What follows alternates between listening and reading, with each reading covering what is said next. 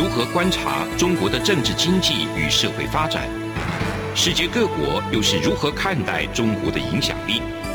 而两岸间有哪些焦点议题与新闻事件？深入解析，多面向的透视中国。欢迎收听《这样看中国》。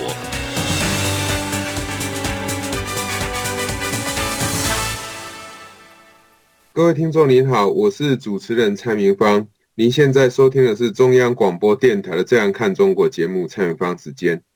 那我们今天节目呢，要谈的主题呢，是有关于最近这个法国的选举，对于未来选举的结果会怎么样？也就是说，马克龙总统会不会继续连任？那以及最近这个爆发所谓的这个乌俄的战争，那会不会对于法国的选举会不会带来什么样的影响？那以及这个马克龙总统他可能在连任之后，那对于整体法国未来呃跟欧盟之间，那面对俄罗斯会不会有什么样采取新的这个做法？哈，我们都会在节目中聊一聊这一个主题呢。我们也特别邀请到我们台湾国立金门大学。国际暨大陆事务学系的卢正峰老师来跟我们聊聊。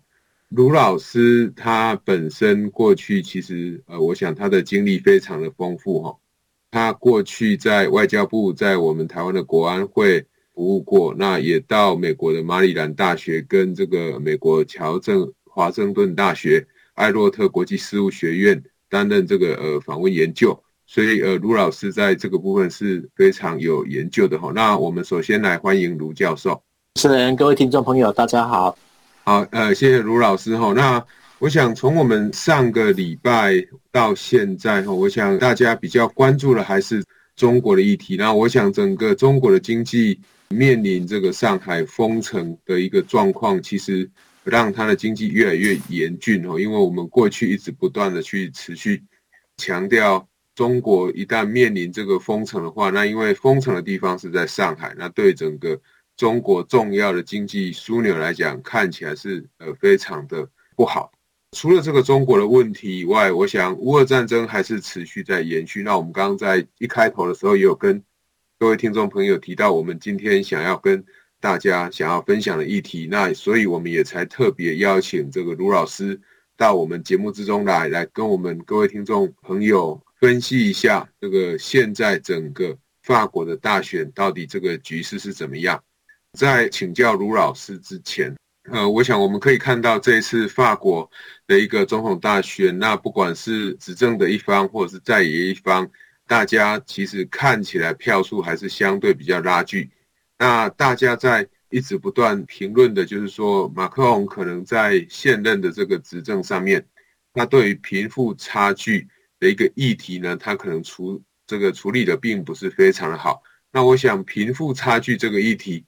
在未来或者是说在过去，其实一直都是各个执政党那不同国家大家都会面临到的一个问题哦。那如何去缩短贫富差距？其实工具呃有很多，但是工具的效果有时候又相对有限哦。所以在这个部分上，确实都会往往成为许多执政者的负担。那在这个欧盟里面，我想又有所谓难民的议题，那再加上最近乌克兰因为受到俄罗斯武力的这个侵犯，其实也让这个马克宏那在过去哦希望可以担任这个呃乌俄双方的一个调解人，但是后来好像看起来他的效果是呃不彰的。那当然呃最近又传出这个乌克兰总统泽伦斯基他在跟马克龙。讨论到所谓到底俄罗斯对于这个乌克兰是不是种族灭绝的问题，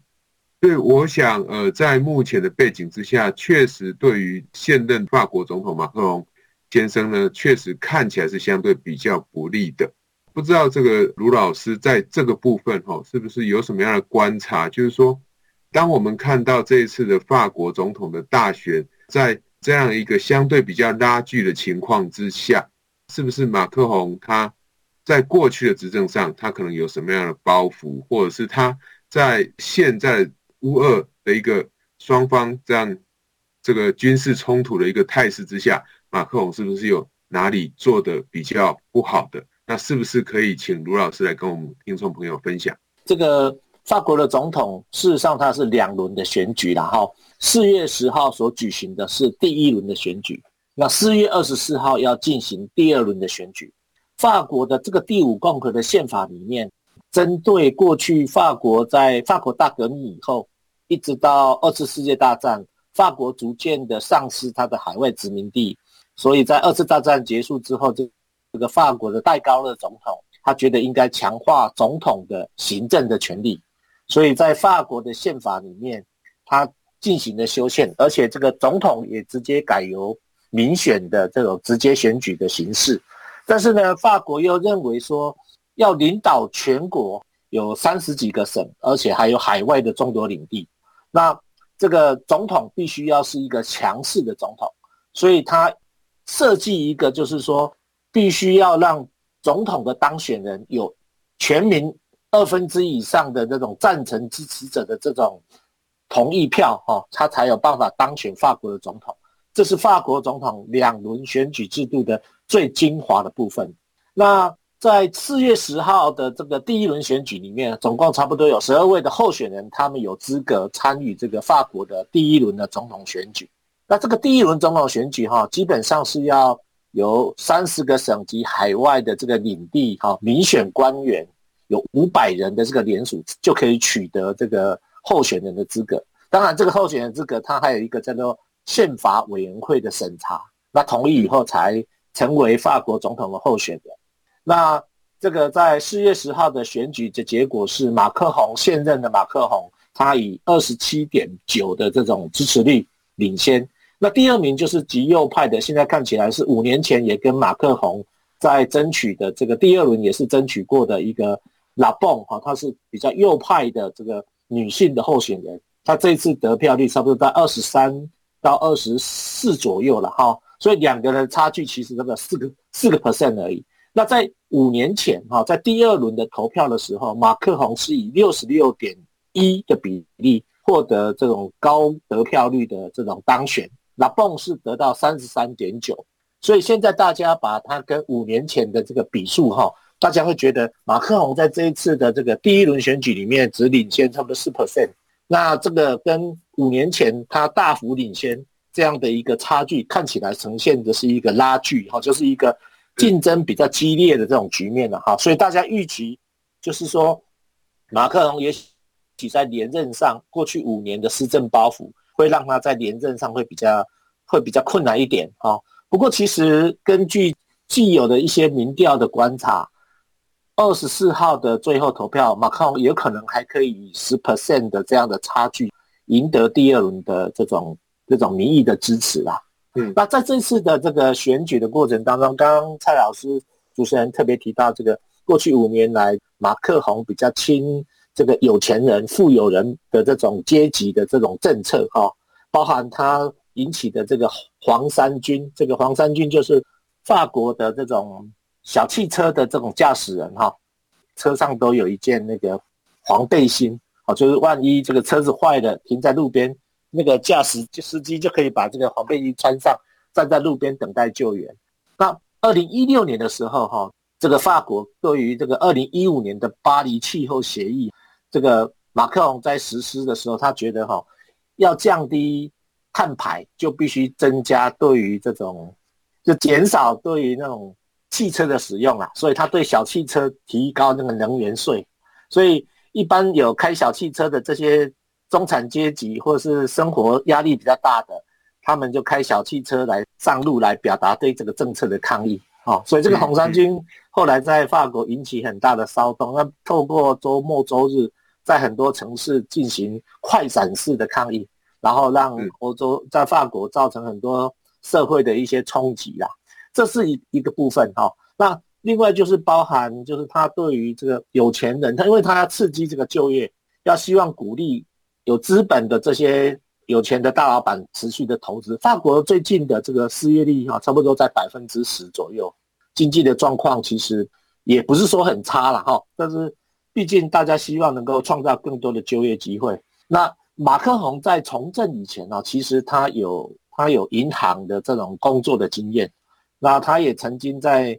上一任的这个欧兰德总统的时候，他担任过这个有关于财政科技部门的部长。嗯，那所以他对经济政策或是对于法国的经济的认识，其实也不是说没有经验。不过马克龙是一个比较年轻的世界级的领袖啦，他三十六岁就当选了法国的总统。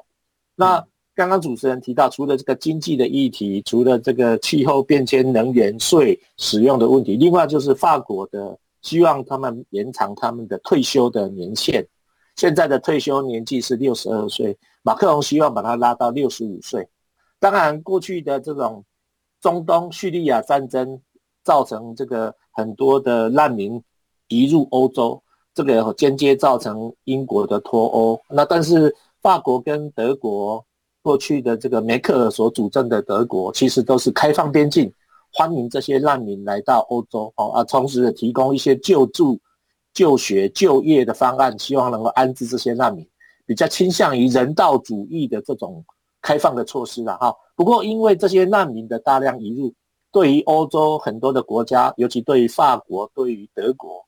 他们的社会的安定，包含这些移民带来的这种。治安的冲击，或者是这种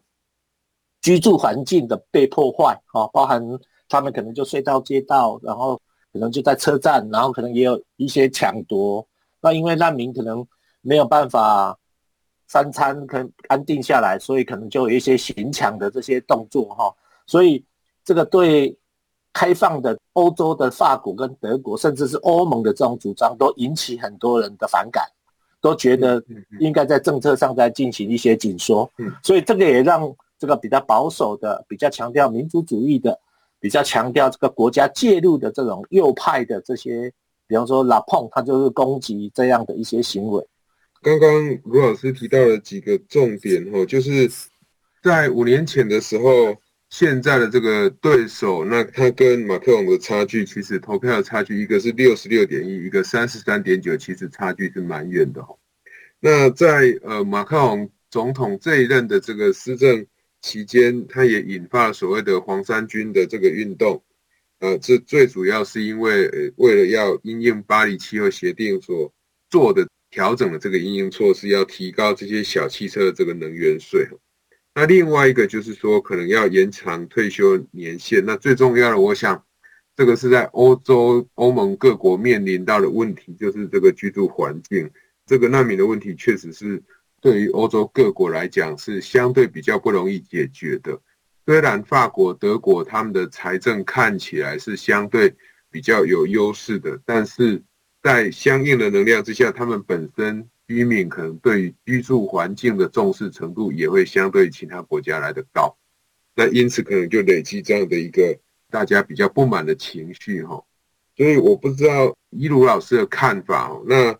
在这五年之间，那当然第二轮投票的结果还没有出来，可是六十六点一 percent 跟现在第一轮投票出来结果二十七点九 percent，这个差距其实还是比较的。不知道卢老师怎么看？这个因为是第一轮投票哈，参选的候选人多，之所以会有那么多的候选人参与这个第一轮的总统角逐，是因为欧洲它有很多新兴的议题，那这些新兴的议题会让很多独立的候选人或是少数党的候选人，他们有发表自己政策论述的这种机会跟空间，而且他这个第一轮参与投票的候选人的门槛。不是很高，五五百个人的联署啊，民选官有五百人的联署，这个其实就会在第一轮的选举造成很多人想要趁着这个机会哈，也许他要连任市长，也许他要连任某个省的省长，也许他要连任国民议会的议员，或者是他是少数党的党主席，所以他们会加入第一轮的这个总统的大选。啊，但是呢，因为他要的是第二轮有过半民数的支持，所以。你在第一轮没有办法取得前两名，你就没有办法进入四月二十四号的第二轮选举，所以它就会会产生再一次的这种选民重新的再一次的归队，可能就是会有第二次的的慎重考虑，然后来决定这个总统由谁来担任。同时呢，这些小党因为法国传统就是左派跟右派，事实上是在政策立场上是有辩论的，好。那但是对于国家的大方向，这个法国的这个半总统制哈，这个混合制的这个法国的这个宪政制度其实是蛮有趣的，它可以左右共治，就是说总统跟国民议会或者是总统跟总理，他们可以是不同的左派跟右派的政治人物，当然他也有可能会产生同党就是自信的政府，那所以他们的选民会在第二轮投票的时候归队。那第一轮参加的候选人，他也会鼓励他的支持者，在第二轮投票的时候导向哪一个候选人。哦，当然最主要就是左派的还是会倾向左派，右派会倾向右派。那法国跟美国一样，跟其实欧洲这从进入了这个新世纪的第二个十年开始，哈，就是二零差不多一零年左右，整个政党政治的激烈竞争啊，哈，政治都走向极端化、走向极化的这种趋势。我们看美国的民主党跟共和党，然后有一些也会操纵民粹主义民。那法国其实在五年前的选举也是出现这样的局面。这一次其实极化的这种现象也是很明显，也是一样。对对。好，所以我我想刚刚呃卢老师跟我们谈了一下整个法国他选举的一个状况，其实讲的蛮清楚了。在第一轮，因为有比较多不同这个政见。的一个候选人出来，所以可能会造成这个得票数看起来会比较低。但是到第二轮的时候，只会有两个前两名的候选人可以继续进入第二轮的投票。所以在这个呃第二轮的一个投票上面，可能选票就会比较集中。这时候来看会比较清楚哈。这就好像呃我们在同样是左派的政党，那左派政党可能有不同的小党在竞争，那右派也同样有不同的小党。但是到第二轮的时候，大家就呃，彼此只有左派跟右派在这个竞争，所以这个选票的差距看起来应该就会拉开，会比较呃明显哈。那我们节目进行到这边，我们先休息一下。这里是中央广播电台《这样看中国》节目，蔡远芳时间，节目稍后回来。从两岸、国际、历史、文化与财经等角度透视中国的《这样看中国》节目。每周一到周五晚间九点三十分到十点，在中央广播电台播出。如果您对这样看中国节目有任何收听想法或意见，欢迎寄信到台北市北安路五十五号，也可以透过电子邮件的方式。节目有两个信箱：二零二零 at rti 点 org 点 tw，或是二零二零零二零三。News at gmail.com。再次谢谢听众朋友们的收听与支持，请持续锁定每周一到周五晚间九点三十分到十点播出的《这样看中国》节目。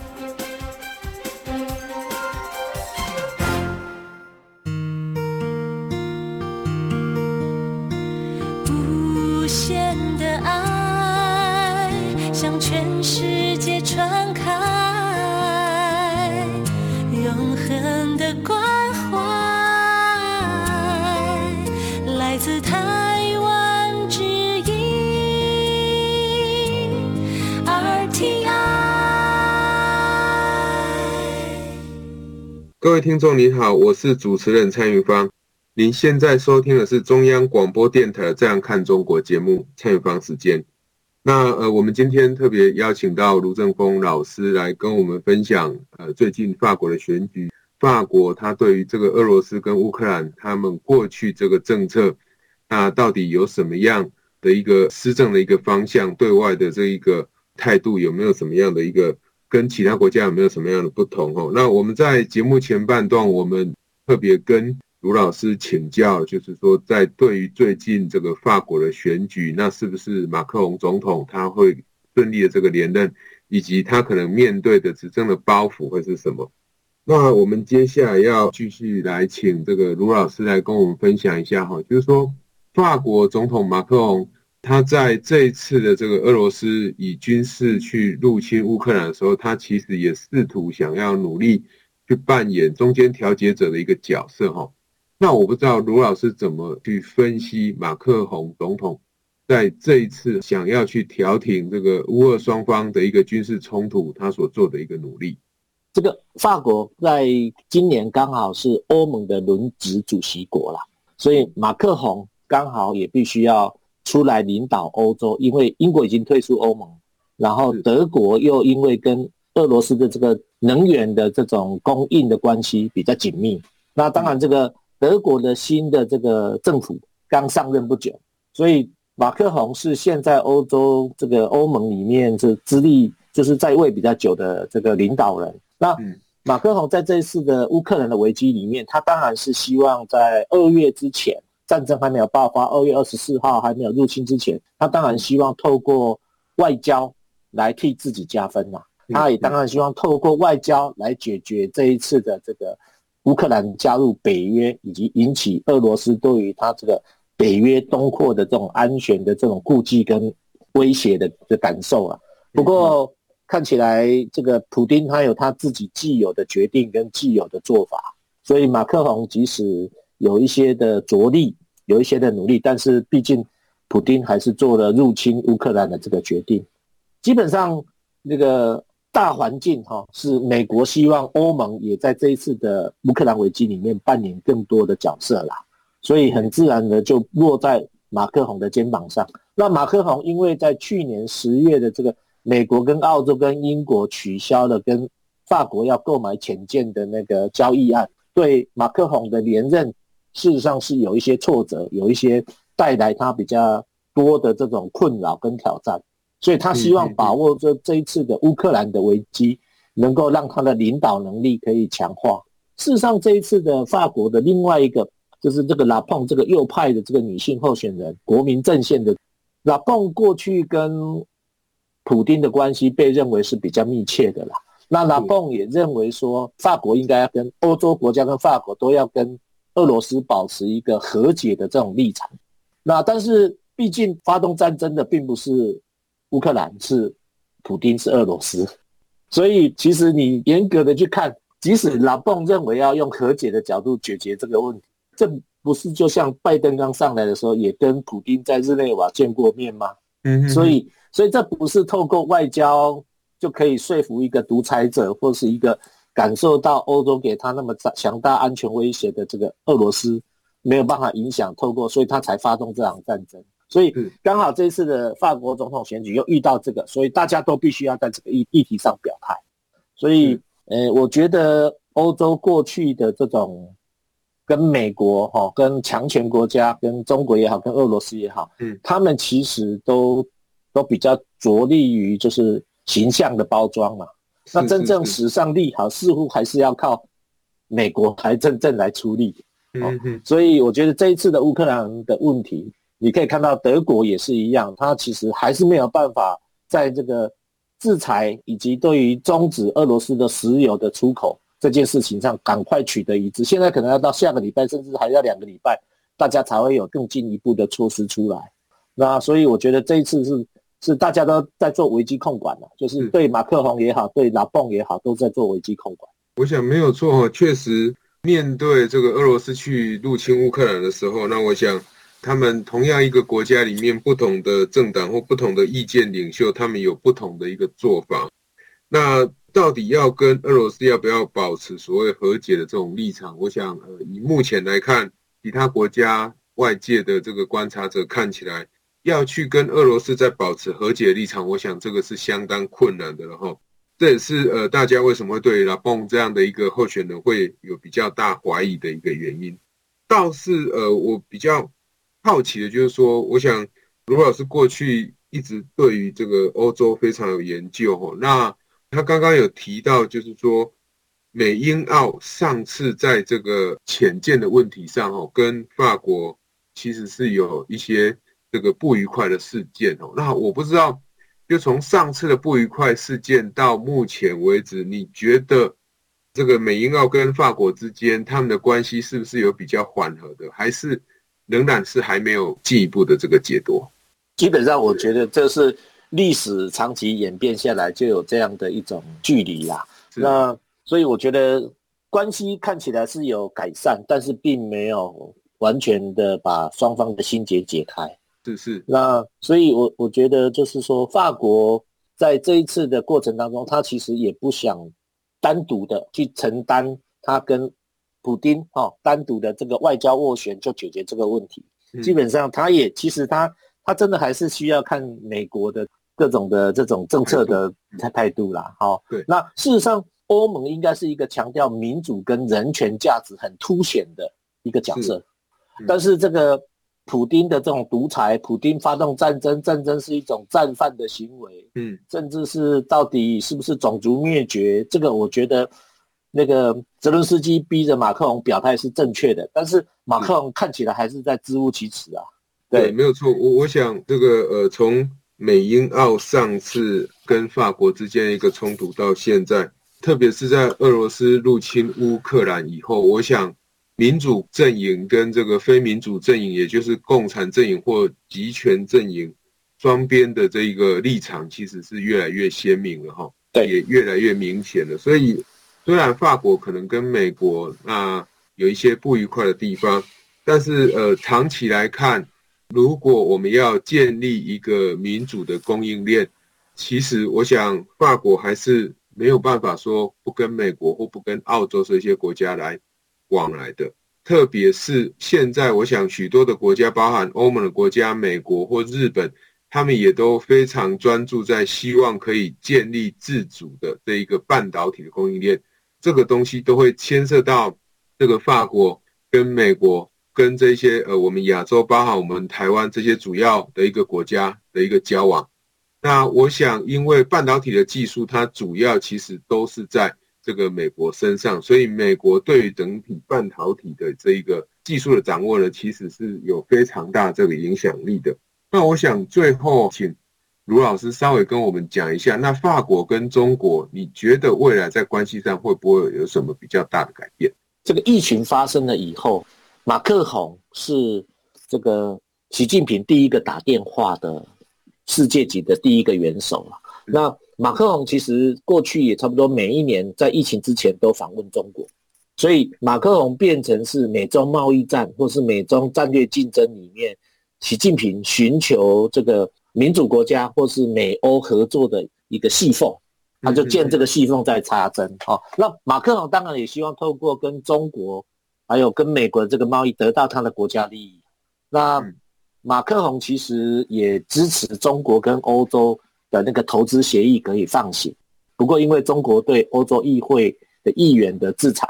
所以这个中欧的投资协定现在被冻结。哦，当然马克宏所主导的巴黎气候协议，马克宏所主导的跨国的这种国际合作抗疫的这些抗新冠肺炎疫情的这些，还有一带一路这些问题，其实他都对中国是比较容忍的。是这个部分，我觉得就是。欧洲国家的独立自主外交了哈，也是法国，其实他在这中间找到他自己的国家利益的路线在操作。好，今天非常高兴可以邀请卢老师来跟我们就整体法国哈最近的一个选举，以及法国对于俄罗斯以及法国对于中国哈，那在过去的政策上，它有什么样比较值得我们去探索的这个地方？我们今天。这样看中国节目的主题呢，主要就是跟大家讨论上述的这个内容。再特别谢谢卢老师到我们节目之中来，谢谢各位听众，谢谢主持人，谢谢大家。我们节目进行到这边，谢谢。